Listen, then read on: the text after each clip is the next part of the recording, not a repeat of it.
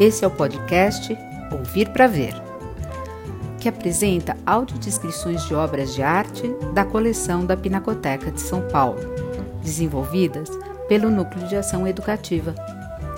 Eles foram feitos para que pessoas com deficiência visual possam conhecer algumas obras de arte que pertencem à coleção do museu e se encontram expostas na mostra Pinacoteca Acervo. No episódio número 8, abordaremos duas pinturas de paisagens, uma delas feita no início e a outra no final do século XX. A primeira é uma pintura de uma paisagem do Rio Grande do Sul, feita em 1900 pelo artista Pedro Weingartner.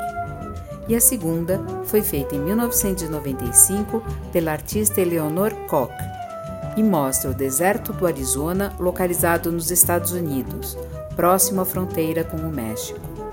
Vamos conhecê-las?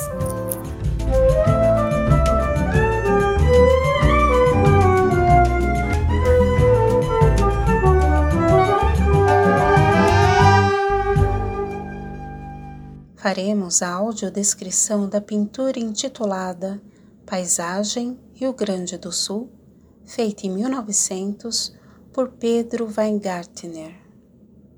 A pintura, feita com tinta a óleo sobre tela, tem formato retangular horizontal e mede 51 centímetros de altura por 101 centímetros de largura.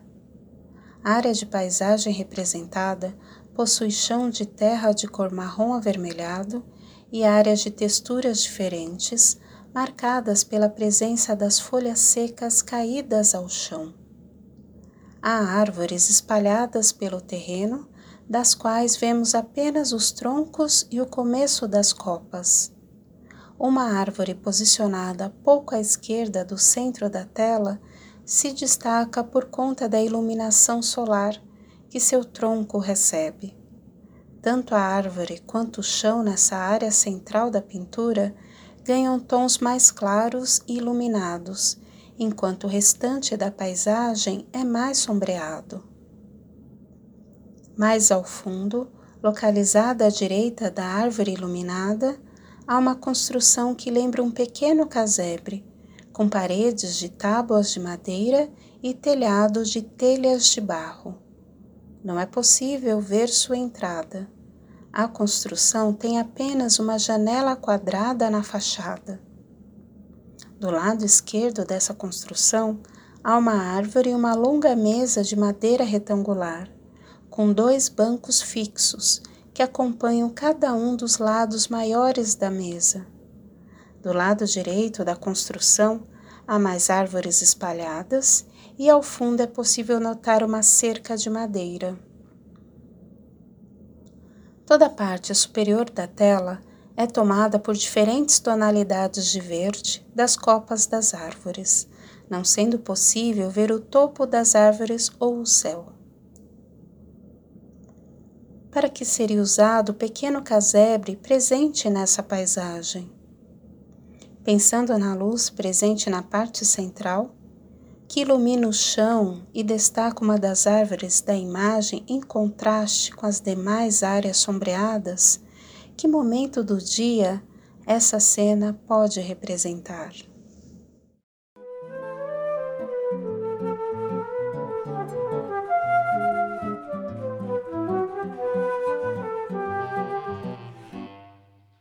Faremos a audiodescrição da pintura Deserto do Arizona 2, feita em 1995 por Eleonore Koch.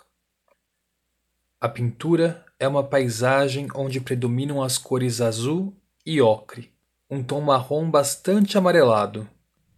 As dimensões da obra são 76 cm de altura por 101 cm de largura. Na paisagem, uma linha tortuosa que se inclina levemente para cima, da esquerda para a direita, funciona como linha do horizonte e divide a obra ao meio, separando o azul do céu e o ocre do solo.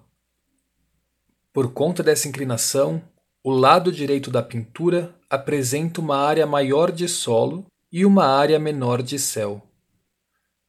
A cor azul do céu tem um tom levemente escuro, o que dá a impressão de que a paisagem representa o final da tarde ou o início da noite no deserto. Mais ou menos dividindo ao meio o solo de cor ocre, há uma faixa horizontal de cor bege claro, que atravessa o chão da extremidade esquerda à direita.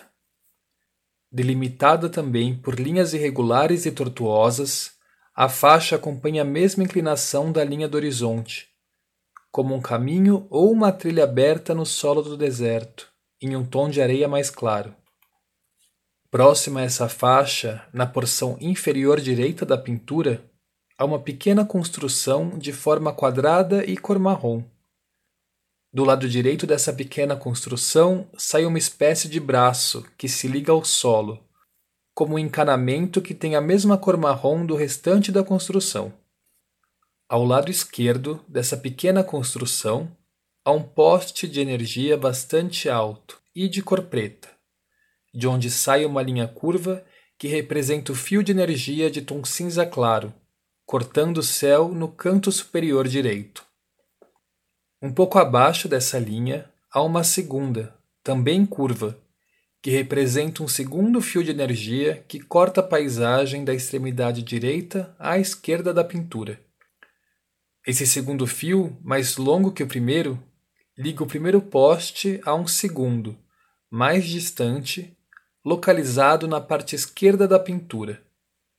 Por conta da distância, esse segundo poste parece menor na comparação com o primeiro, por conta da perspectiva utilizada pela artista. Outra diferença deste segundo poste é que ele é duplo, formado por duas linhas verticais de cor preta que são unidas na parte de cima por uma espécie de cobertura retangular também de cor preta. Além do retângulo que cobre o poste duplo, há uma linha diagonal que liga os dois postes abaixo dessa cobertura. É possível traçar uma linha diagonal imaginária no solo, partindo do primeiro poste e indo até o poste duplo. Essa linha imaginária atravessaria a faixa de areia mais clara do solo e encontraria pelo caminho uma pequena forma triangular de cor alaranjada, e mais para trás, três linhas verticais e paralelas de cor marrom bem claro. Tais formas parecem estar fincadas no solo do deserto. No último plano da pintura há um morro de tom verde bem escuro e de formato triangular. O morro está localizado na extremidade esquerda da pintura, na linha do horizonte e parte dele aparece atrás do poste duplo.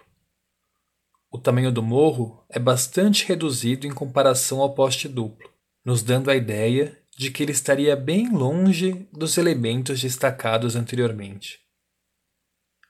O título da obra faz referência ao deserto do Arizona, localizado nos Estados Unidos, próximo à fronteira com o México. Com base nas cores e elementos que a artista escolheu para essa pintura, como você imagina que seria o clima e a temperatura na paisagem retratada? Você já visitou alguma paisagem parecida com essa? Qual?